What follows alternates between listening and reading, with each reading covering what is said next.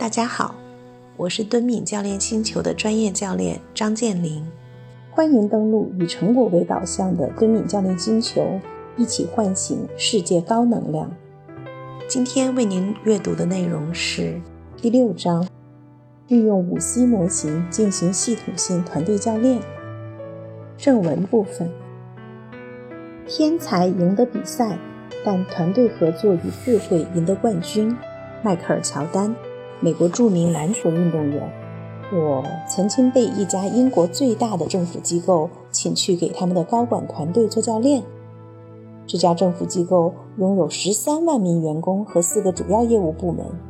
之所以产生这个教练需求，是因为能力评审结果表明，这个高管团队的集体领导力所获得的评价不高。在内部人员的支持下，这个团队已经在领导团队的行为方面取得了一些好的进展，也已经提升了每周会议的效率。在与团队成员单独签约时，我发现大家对于需要改变什么以及团队教练如何起作用方面的看法非常不同。当我和他们一起见面签约时，大家一致认为，我作为团队教练应该旁观他们的会议。并提供过程反馈。最初的感觉告诉我，他们会礼貌地听取这样的反馈意见，并会产生一些防御性反馈，因而并会产生一些防御性反应，因而所起到的作用会很小。我意识到，我必须重新确定新的合约。在第五章中，我们探索了团队教练与被教练团队之间关系的几个阶段。这一章我们将聚焦于团队教练如何运用第三章介绍的五 C 模型进行教练，以及如何通过教练过程对各项驱动力之间的关系和互动进行调整。这需要教练把关注点放在团队的各种关系上，包括团队成员之间的内部关系，以及团队整体与他们的委任者和利益相关者之间的外部关系。这章是本书的核心。因为他关注的是传统团队教练与团队发展方法与我的系统性团队教练方式之间的不同。在第一章中，我介绍了高层领导团队所面临的一些主要的日益增长的挑战。这些挑战需要新的团队教练方法来应对。在第四章中，我对系统性团队教练做了如下定义：系统性团队教练是一个过程。在这个过程中，无论团队成员是否在一起，团队教练都是与整个团队一起工作，帮助团队提升大家的集体绩效以及彼此合作的方式，并帮助大家提升集体领导力，更有效地调动所有重要利益相关群体，共同进行更广泛的业务转型。当与这个高级公务员团队签约时，我面临着一个难题。直接告诉新客户说他们想要的东西是错误的，以这种方式开始这段教练关系可不太好。但简单的默认团队共识的要求，又会让很多团队成员感到很气馁，并且最终产生的价值也会很小。在督导过程中，我意识到我可能遇到了访谈团队成员个人时我所了解到的相似过程。为了达成共识。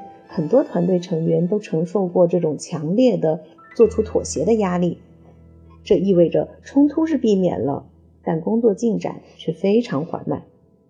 这是一个典型的教练两难问题，采取或不采取具有导向性的做法都无济于事，必须要找到超越这种两难困境的第三种方式来解决这个问题。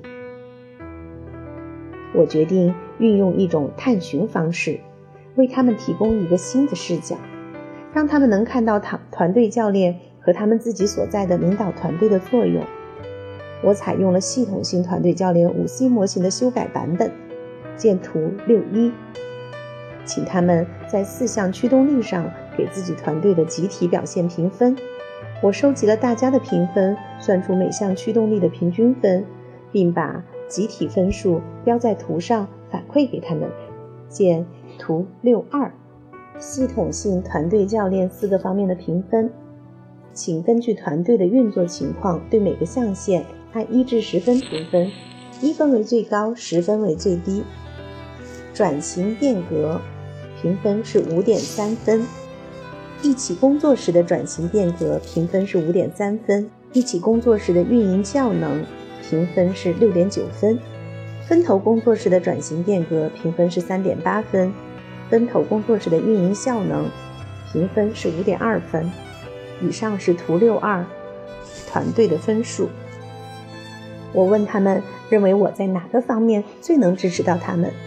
常务秘书长，也就是团队领导者，说很明显他们在部门转变方面最需要支持，特别是当他们分头工作时。但同时又说不知道我会如何帮助他们做到这一点。在随后的讨论中，我们明确了我可以用一年的时间帮助他们把第一驱动力的分数从六点九提高到七点九。即一起工作时的运营效能，但那并不是最好的利用我的资源或者他们的投入的方式。于是我们约定要再进行一次深入的签约探讨，探讨一下我如何在四个格子所代表的全部驱动力上帮助他们。他们原来的设想是我旁观他们的高管会议并提供反馈，而最后采取的做法是我们要共同设计教练的过程和方案。让我可以对他们每项重要的集体活动进行现场教练，系统性团队教练的五 C 模型。我在第三章中介绍了这个模型即高绩效团队需要践行的五项驱动力。见图三杠一。本章将引用一些领导团队的教练案例来说明系统性团队教练如何支持团队在每项驱动力上的发展。包括前文提到的政府机构高管团队。驱动力一：委任及重新委任。当我在行政部门对领导力挑战进行调研时，一些接受访谈的人评论说，真正的领导力挑战是政治家和高级公务员之间的衔接。教练政府部门的领导团队要注意政府、政治和行政部门之间的关系。作为给这个领导团队提供教练的服务的一部分，我安排约见了国务秘书和助理政务次长，以了解以下信息：一、他们欣赏这个领导团队及部门转型方式的哪些方面；二、他们希望从这个转型过程中得到什么结果；三、他们希望进行这种转型的方式有哪些不同；四。他们认为这个领导团队可以如何更有效？五，他们认为如何可以改善自己与这个领导团队的关系？这提供了一些非常有用的反馈信息。作为教练，我要决定如何把这些信息反馈给团队。根据经验，我知道，如果只是直接把信息反馈回去，会引起抵抗和防御。我决定首先要唤起团队成员的积极兴趣和好奇心。我邀请他们想象一下部长们都说了什么话，同时再列出那些他们希望通过听取反馈信息来得到答案的问题。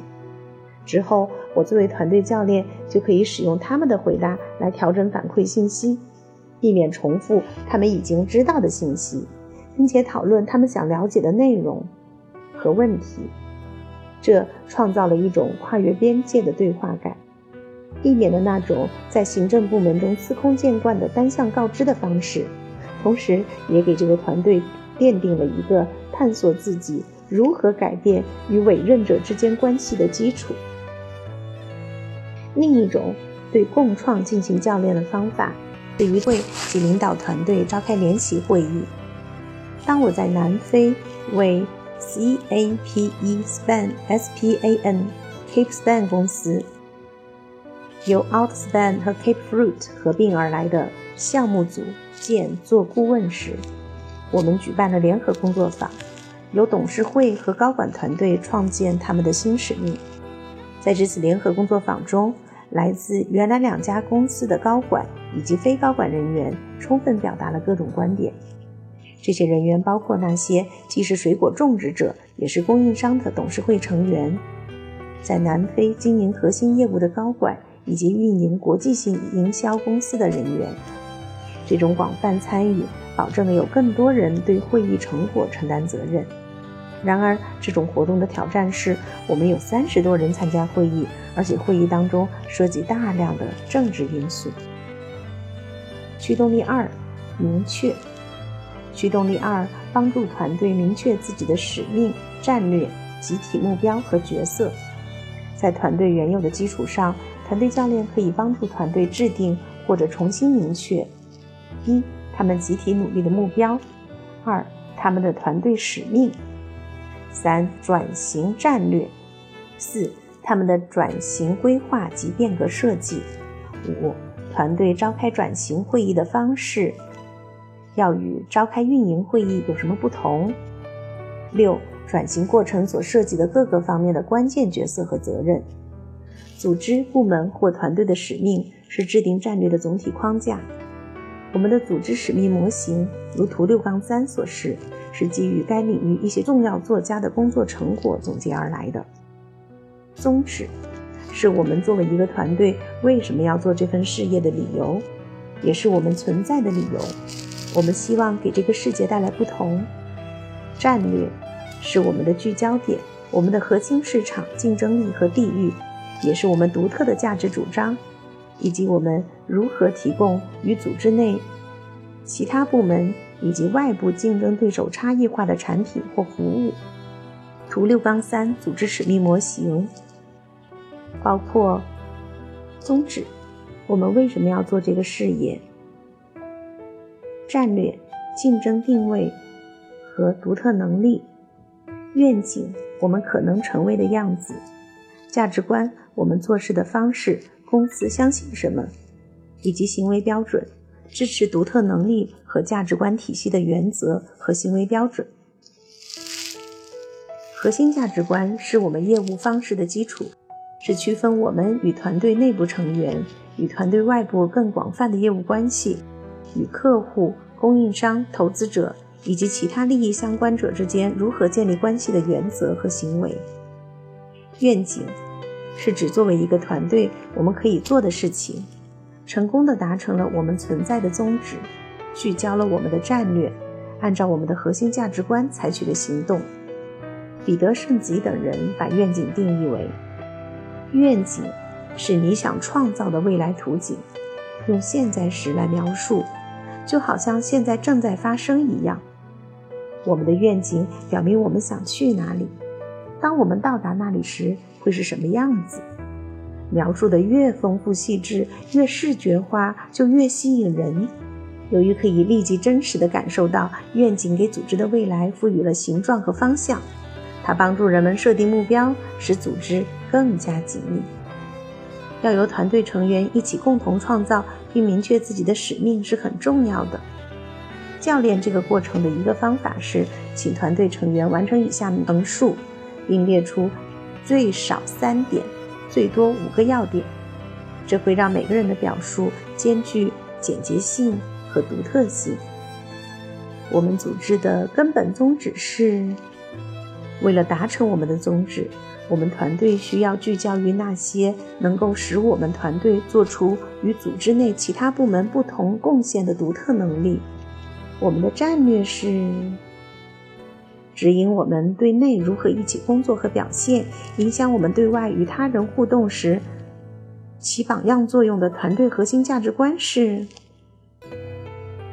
如果我们团队非常成功地实现了我们的宗旨，实施了我们的战略，践行了我们的核心价值观，那么两年内我们会看到什么，听到什么？团队成员回答的重要性在于最大限度地增加了观点的多样性。每个人的观点在他人的基础上进一步叠加创造，最后形成一个共同创造的答案。为了最大限度地发挥群体智慧，让群体思维的危险最小化，除了要给个人时间进行单独思考，还不能让一个人一次性读完自己的全部答案，而是运用共同建设的方法。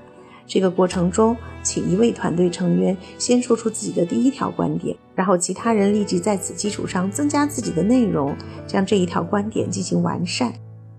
完成这个环节之后，再由另一个人说出一条新的内容，重复之前的过程。一些董事会喜欢先由高管团队制定使命宣言，然后由非执行董事对其进行批判性的挑战，并加以引申。还有一种做法是，高管团队和董事会分头制定使命宣言，并明确自己的期望，然后互相反馈给对方。之后，基于双方这种分头的探索，引导双方进行对话。制定出比两份使命更好的第三份使命宣言。通过这个过程，双方可以收获更多的经验。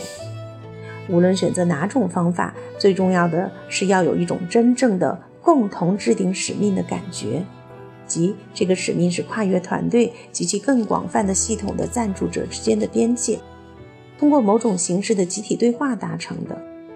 非常常见的情况是，团队成员对于赋予他们的使命。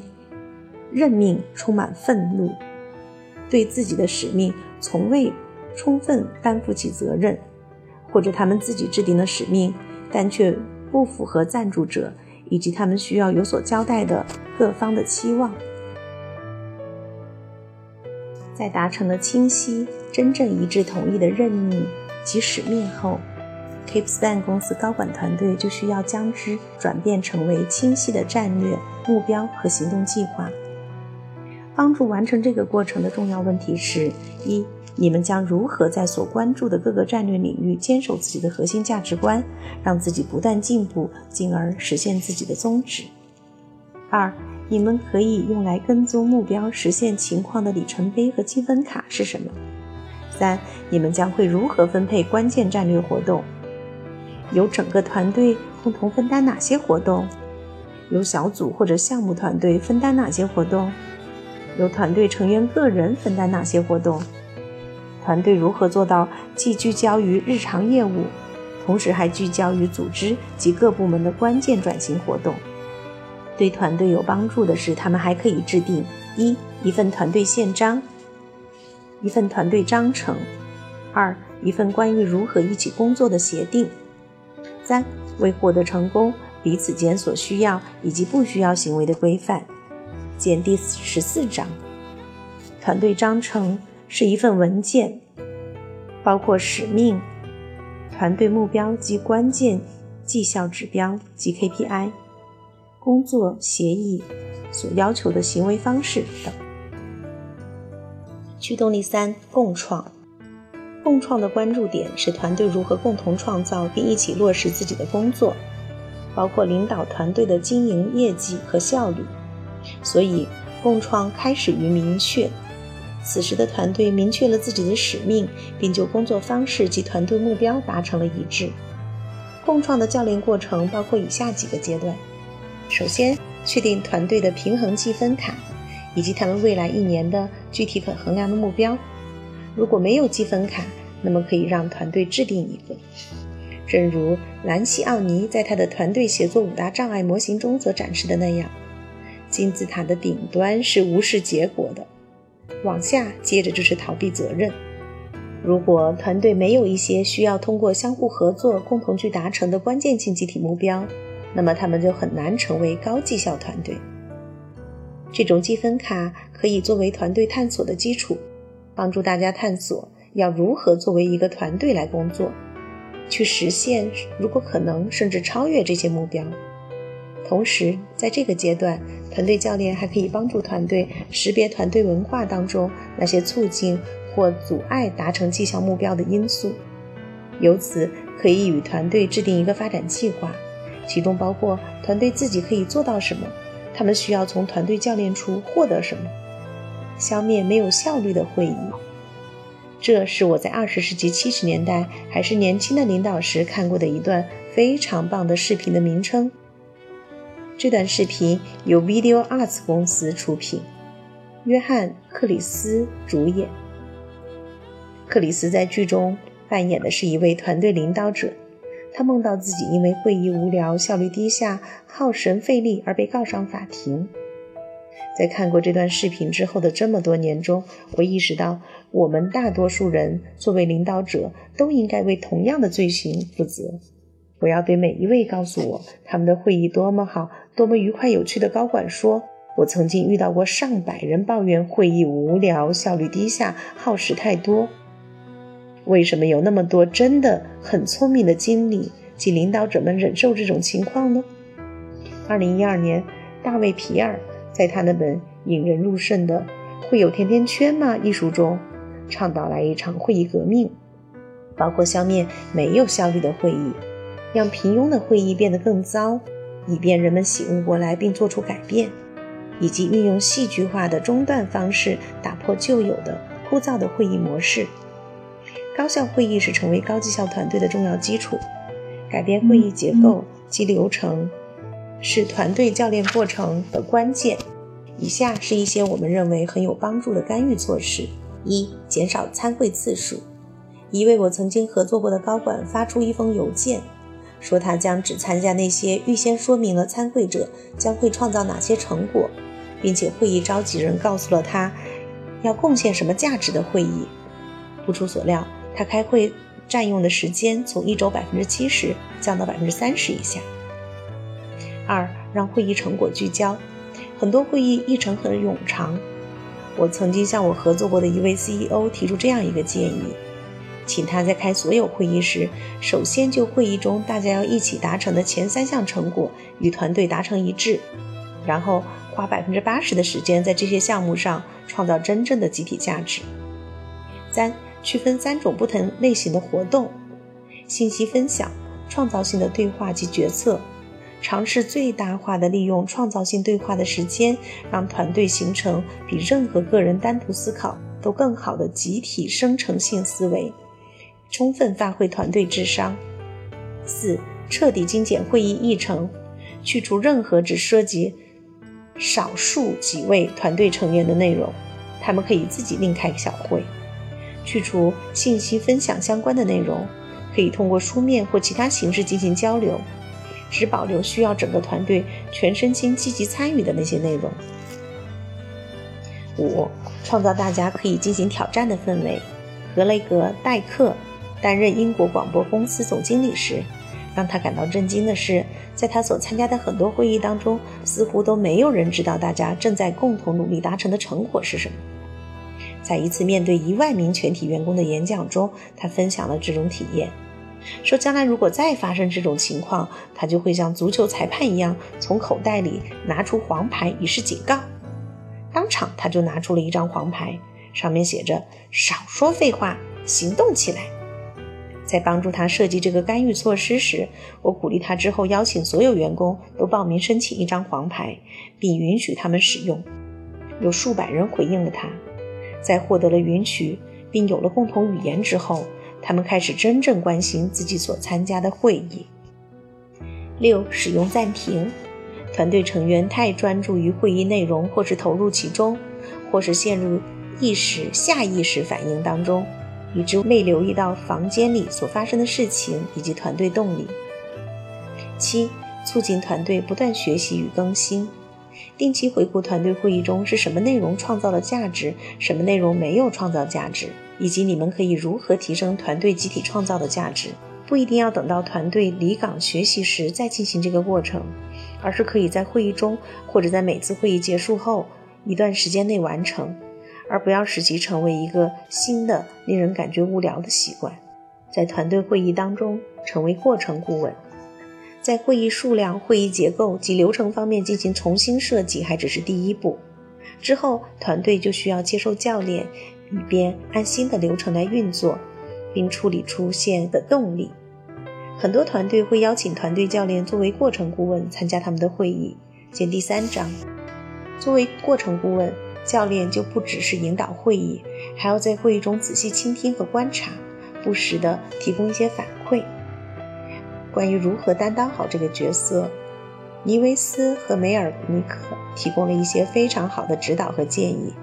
他们的方法被称为科德角模型：一、柔和的眼神观察，轻松的等待。团队教练要放松，放下预判和假设，避免挑毛病的心理。对所发生的事情保持开放的心态。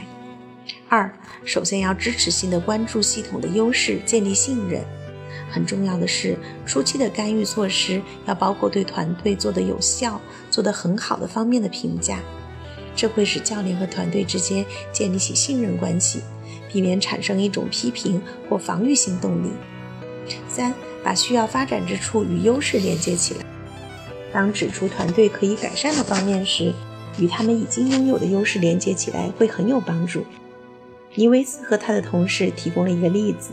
我们留意到你们在相互支持方面一直做得很好，但同时我们也知道每种能力也都有缺点和要为之付出的代价。在这种情况下，我们留意到你们彼此没有不同的意见，迅速将意见达成一致可能会导致你们看不到不同的观点。四、关注系统，少关注个人与人际间的互动，多关注团队模式以及团队。对自己身处其中的更广泛系统进行关注或不关注的方式。五、鼓励实验的态度，鼓励团队实验新的运营方式，而不只是口头谈论如何改变。六、采取大胆的行动，起到示范作用。例子是，当你进行一种干预时，就一直进行下去，直到得到明确的回应为止。说出别人不想说的事情，指出房间里的大象，在小组里分享你的经验，运用丰富的语言，如隐喻。八、介绍自组织系统的规则，这些将在第十章介绍。离岗探索团队运作情况，根据团队成熟度和团队动力情况，可关可关注以下各个方面：团队文化，每个团队的文化当中。都有一些有利于促进大家达成绩效目标的方面，同时也都有一些阻止或妨碍绩效达成的因素。人际关系及理解差异性，运用个人心理测试可以引导团队成员了解自己的迈尔斯布里格斯类型指标、贝尔宾团队角色以及文化差异，见第十四章。团队可以探索这些内容会对团队成员各自的偏好以及投入的方式有什么样的影响，以及在团队运作方式上又产生什么样的影响。团队绩效运作情况可以让全体团队成员填写高绩效团队评估问卷，见第十四章，把平均分以及分数的分布范围反馈给团队。利用这些信息，团队可以确定。为了提升团队绩效，哪些方面是他们最需要探索和改善的？哪些方面是个人及团队集体都需要努力做出改变的？探索深层团队动力，团队教练可以运用很多方法帮助团队探索更隐蔽、更深层的团队动力。这些方法包括流动的团队雕塑，小组成员用图画画出一年前、现在以及他们希望一年后的团队状态。并对团队文化以及那些不成文的规则、规范和假设进行探索，决定下一步行动。在对上述全部或者部分产出进行反思之后，团队可以确定哪些是自己需要继续、停止以及开始做出改变的。见第五章三种分类排序法。在巴斯咨询集团，我们自己曾做过一项研究。寻找是哪些因素妨碍了团队发挥一加一大于二的作用？我们发现的主要障碍如下：一、缺少明确的共同关注点。如果团队没有明确其共同关注点，那么就会导致在运作过程中出现各种冲突。二、二选一式的争辩。我们还没有发现哪个团队没有反复出现过以下这种二选一式的讨论：我们是要逐渐发展。还是要通过收购来扩大？我们要集权还是分权？我们是要与这个利益相关者直接对峙，还是要保持我们之间的良好关系？我提出了一个霍金斯二选一法则。这个法则说的是，如果你们已经是第三次遇到了同一个二选一的讨论，那就说明你们提出的问题是错的。三，责任制只是由上而下的，没有遍布整个团队。在一些团队当中，只有涉及自己的专业或职能范围时，团队成员才会开口说话，否则就保持低调。团队会议成为向老板做系列汇报的地方，团队成为中心辐射型的工作小组，没有真正的集体合力。见第十章。四，用别人对待我们的方式对待我们自己。我们把这种情况称为相似过程，是一种对别人对待我们的某种方式的无意识重现。有一家我们合作过的大型咨询大型咨询公司，内部会议安排经常被打乱，因为他们总是在最后时刻改变时间，与会者也经常迟到。我们花了一段时间，这才意识到这是一种无意识重现，因为他们允许客户这样对待自己。五，针对协议而不是承诺。我们曾见过很多团队已经明确表示了要付诸行动。但是一个月后，却发现什么都没有做。我们发现，通过留意团队会议上大家的非语言沟通信息，其实是可以预测到何时会发生这种情况的。团队举手投票说同意，但大家的身体语言和语音语调却明确表达出相反的意思。正如变革型团队教练所说的：“如果在会议中没有产生要做出改变的承诺，那么在会议后就更不会有。”六重议程不重结果的会议，经常感觉到好像一些团队会议的目标是完成议程，而不是创造价值。七认为有效的团队会议等于有效团队，团队会议应该促使团队在会议之后的时间里能够有效合作。团队会议本身并不是目的，当团队成员携手合作时，团队才是有效的。无论他们是单个人完成工作，还是结成双人搭档或者多人小组进行合作。八、忽视闻到死老鼠的味道。很多团队都有一些对大家有共同影响的问题，但大家却心照不宣，没人提到这些问题。这就像是桌子下面有一只死老鼠，每个人都能闻到臭味儿，但就是没人愿意去处理干净。在我们完成研究后，我读到了帕特里克·兰西奥尼关于团队协作五大障碍的著作。我发现我们有很多共同之处。兰西奥尼的模型见图五杠一，描绘了五大障碍的层次，每个障碍由下至上层层递进。团队教练的一个关键作用是要打破这些障碍，但教练首先要让团队共同确定需要聚焦的关键领域。从而使团队更有效。经常在一起紧密合作的团队，需要定期花一些时间，从一线工作的压力中抽身出来，检视一下他们个人及集体的运作情况，以及团队是如何与身处其中的更广泛的系统建立关系的。这可能需要采用由外部团队教练支持的离岗学习、团队发展工作坊或者会议的形式。或者也可能是更大的组织变革及发展计划的一个组成部分。无论团队和团体决定采用哪种方式来管理自己的团队动力，都要在情况进展良好时就开始关注工作方式，而不要等到工作陷入危机时。当冲突、伤害及恐惧程度升级时，就更难看到正在发生的事情，并承担做出改变的风险。但是对一些团队来说，只有当他们入到危机时，他们才有动力去面对正在发生的事情。当与一家大型金融公司的高管团队合作时，我们请团队成员分别回答了以下问题，然后请他们分享自己的答案：一、这个团队不成文的规则是；二、在这个团队中，关于我的工作我难以承认的事；三、我认为我们这里回避谈论的事；四、关于这里的其他人我忍住不说的事；五。我们这个团队的隐藏事项是：六，当什么时候我们是最棒的？七，阻止我们成为最棒的团队的原因是。之后，每个人接受其他团队成员对自己的反馈，大家欣赏自己的哪些方面，以及认为自己在团队贡献中有待提升的方面是什么？每个人有机会说出他最欣赏整体团队的什么方面，最需要提升的方面又是什么？这些分享给团队制定改善计划奠定了基础，团队可以根据这些信息来确定哪些方面需要停止、开始及继续。今天阅读的内容就到这里，我是敦敏教练星球的专业教练张建林，感谢您登录以成果为导向的敦敏教练星球。一起唤醒世界高能量。我们明天继续阅读。